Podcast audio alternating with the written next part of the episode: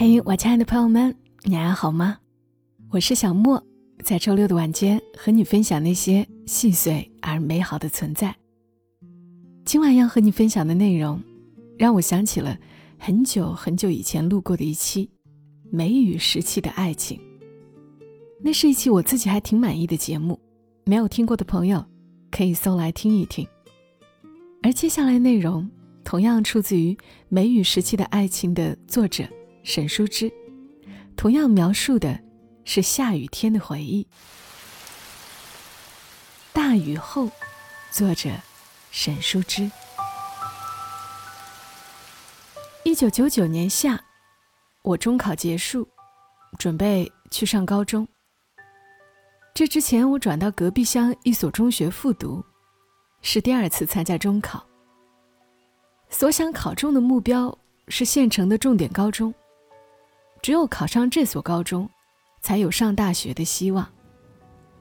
而那时我的估分，比他历年的录取分数高不了多少，因此心里非常忧愁。在分数出来之前，每天都担忧着。天却一直下雨，人出不得门，每天在屋子里坐着，心里更觉烦闷。偶尔雨停的时候。我会爬上家里两层楼的平顶上，看一看四处。田饭里稻禾碧绿，被雨水淋得湿漉漉的，笼罩着一层水雾。沉重的积雨云停留在远处青蓝的山顶上，呈现巨大的灰蓝。雨时时又下起来，村里人偶尔来门口说话。讲几句电视里看来的新闻。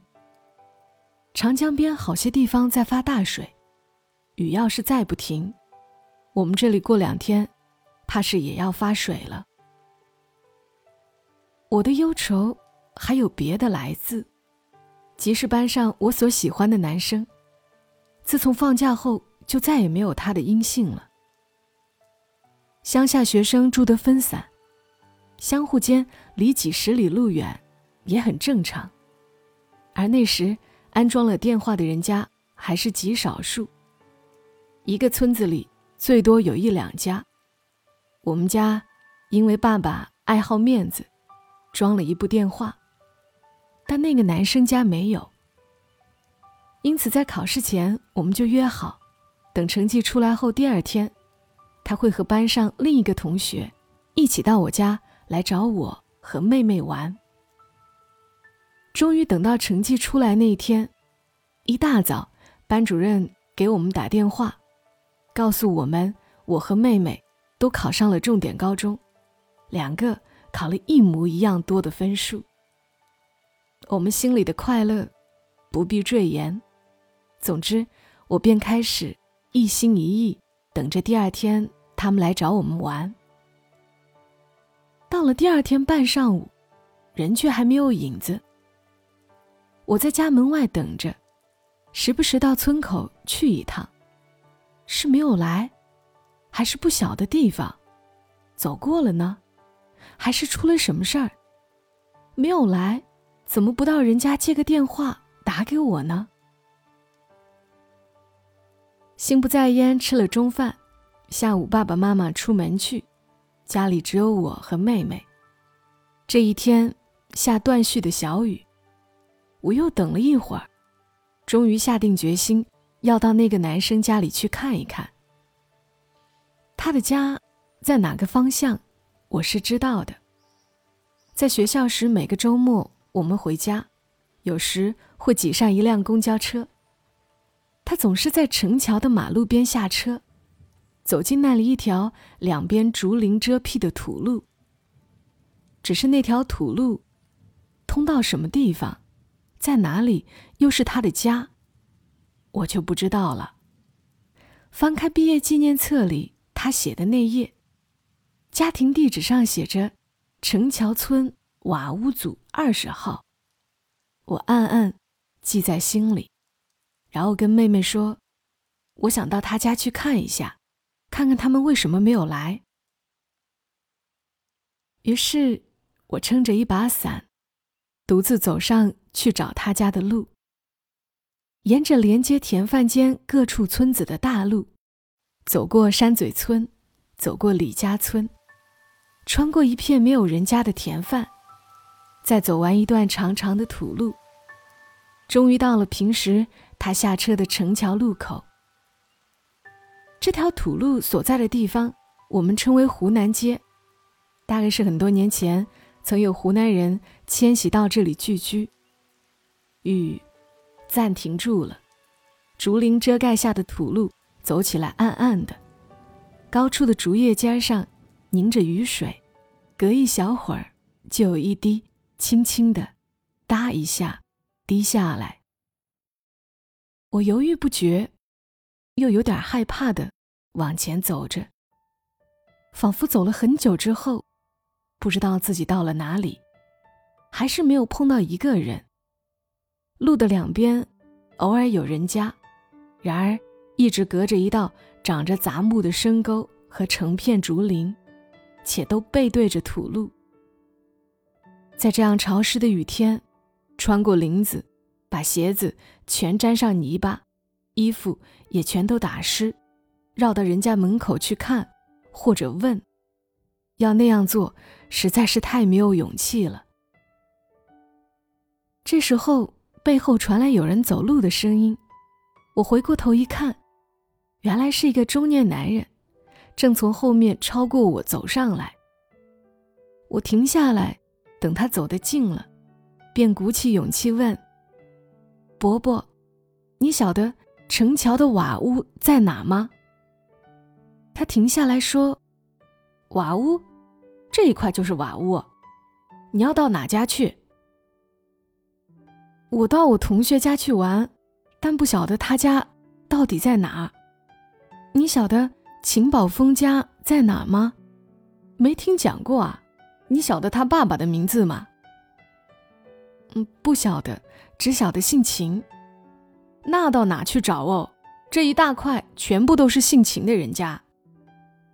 然后他就恢复了很快的步子，超过我，往前走了。我只好又接着往前走了一段，感觉自己在这条土路上已走了很深很深，很久很久。不知道是不是已经走过了他家，竹林间的路却好像还没有尽头的时候。只是一味的朝更深幽的地方延伸下去。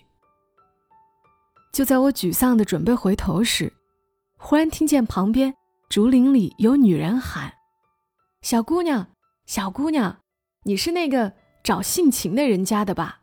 他家就在这儿。”哎，旁边有其他人说话的声音。我从前面一条小路绕进竹林，走到那栋。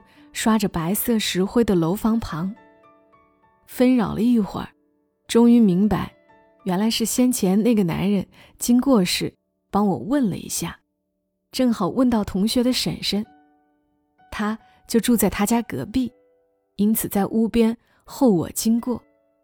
这时候他已经把他奶奶叫了过来，他奶奶正站在坡下另一户门口的场基上，招呼我下去。于是，我穿过坡上一片菜园，带着两脚厚厚的黄泥，跳了下去。同学却不在家。他奶奶说，和他妹妹一起去他三姑姑家了。我心里不免失望，原来却不是生病，而是去了自己姑姑家。又觉得不好意思，便要回去。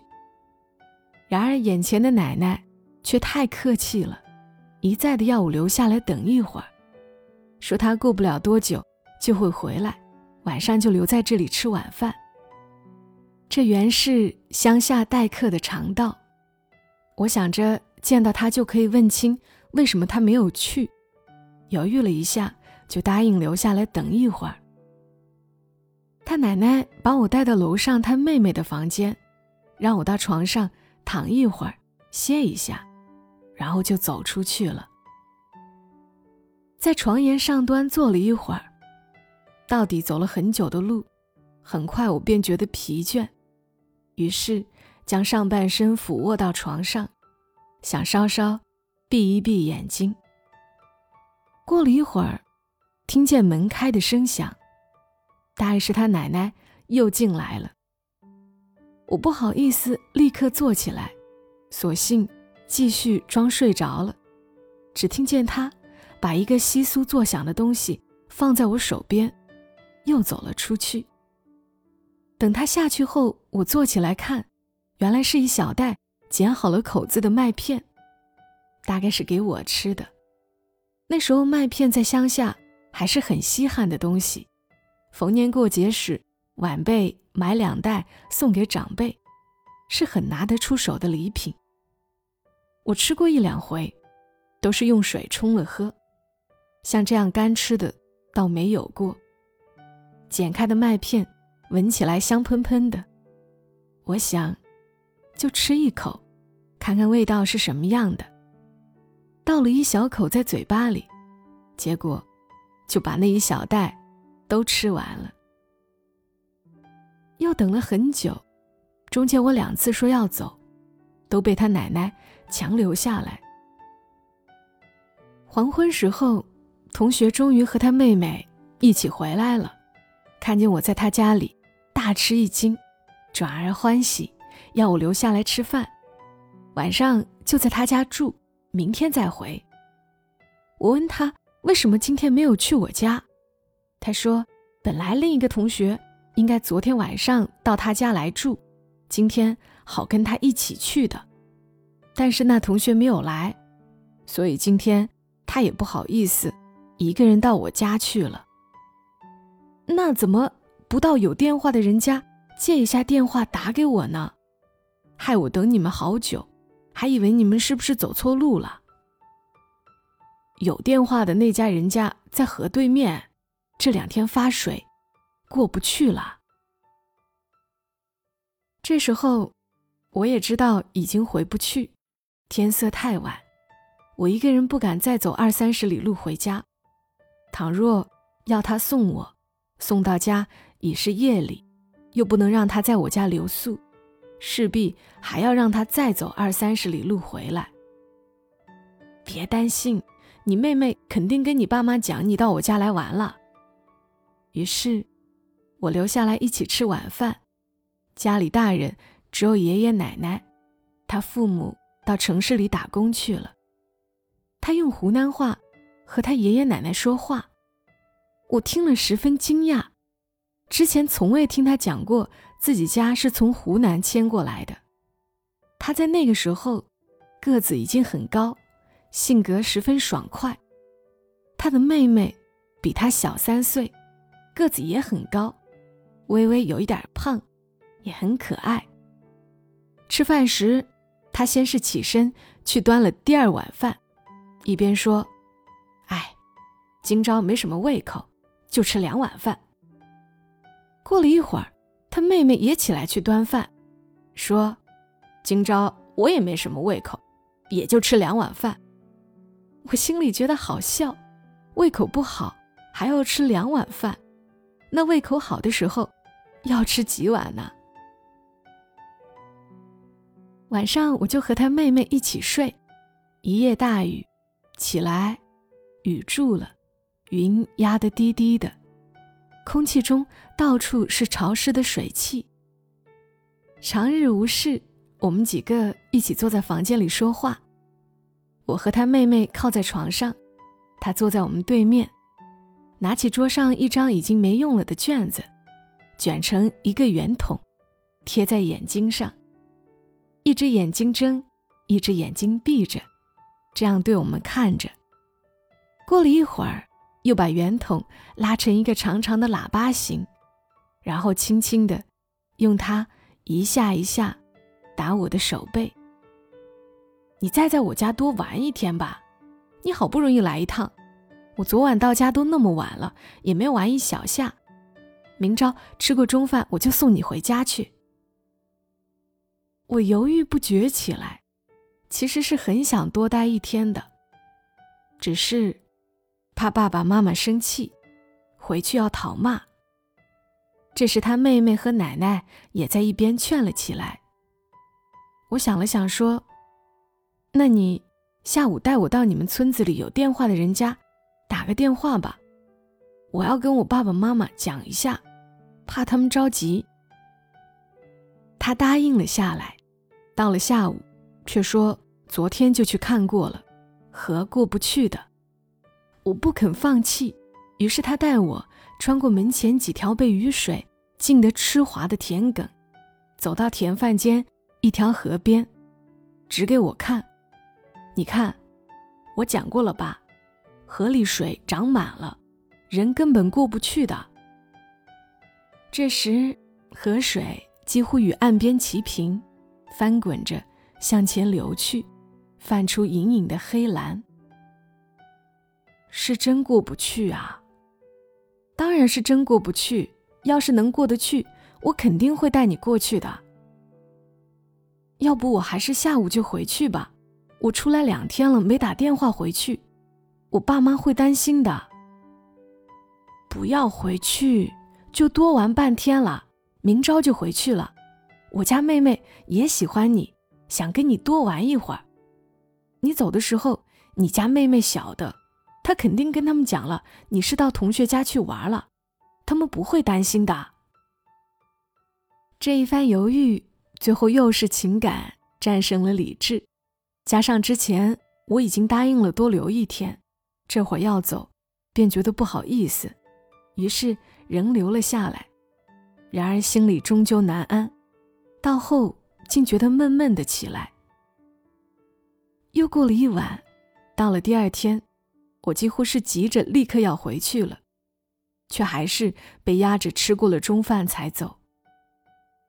同学送我到城桥的路口，这段路这回再走，却不觉得特别遥远了，感觉并没有走太久，就已经到了路口。大概第一次走时。那种惴惴不安的寻找过程，大大延伸了我对这段路有多长的心理感觉吧。在路口和他告别，一路快走着回去，想到回去挨骂是不可避免，说不定还要讨打，心里就很绰绰。然而也只能把步子走得更快一点，好到家的时间能早一点也许。受罚的程度就轻一些。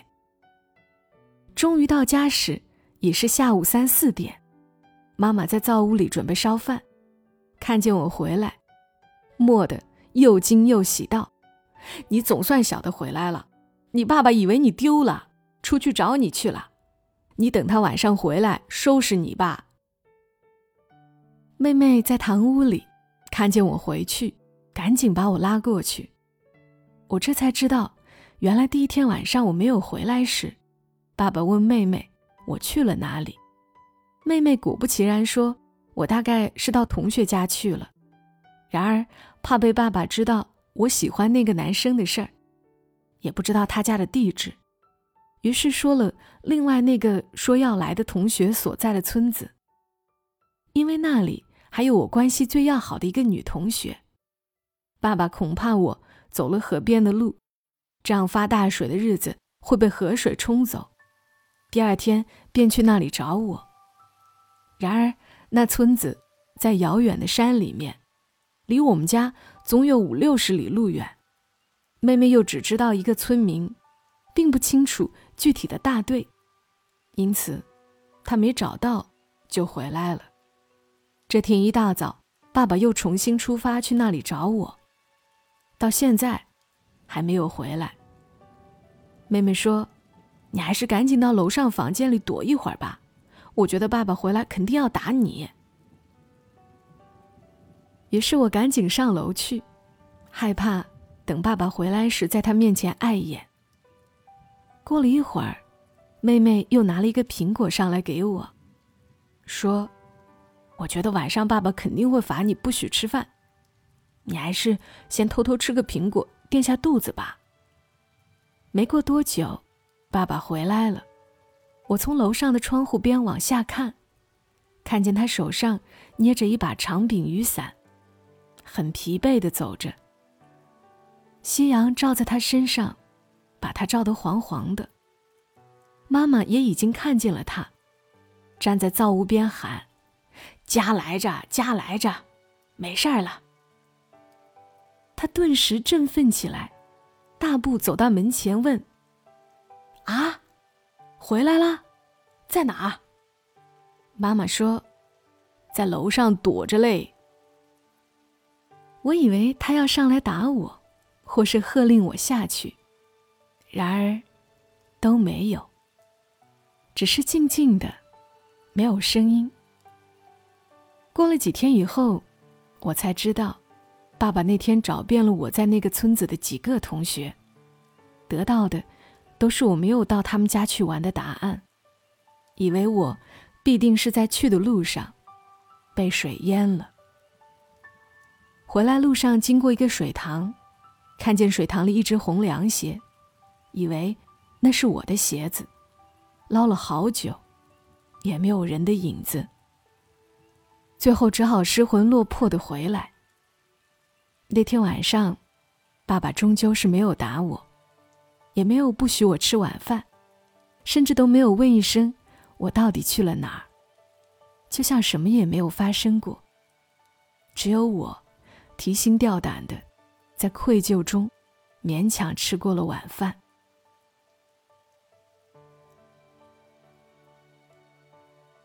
好啦，文章读完了，不知道你是否听出了画面，是否也感受到了沈淑之的文字里传递出来的少年的纯真、妹妹的有趣，以及父母无言的爱。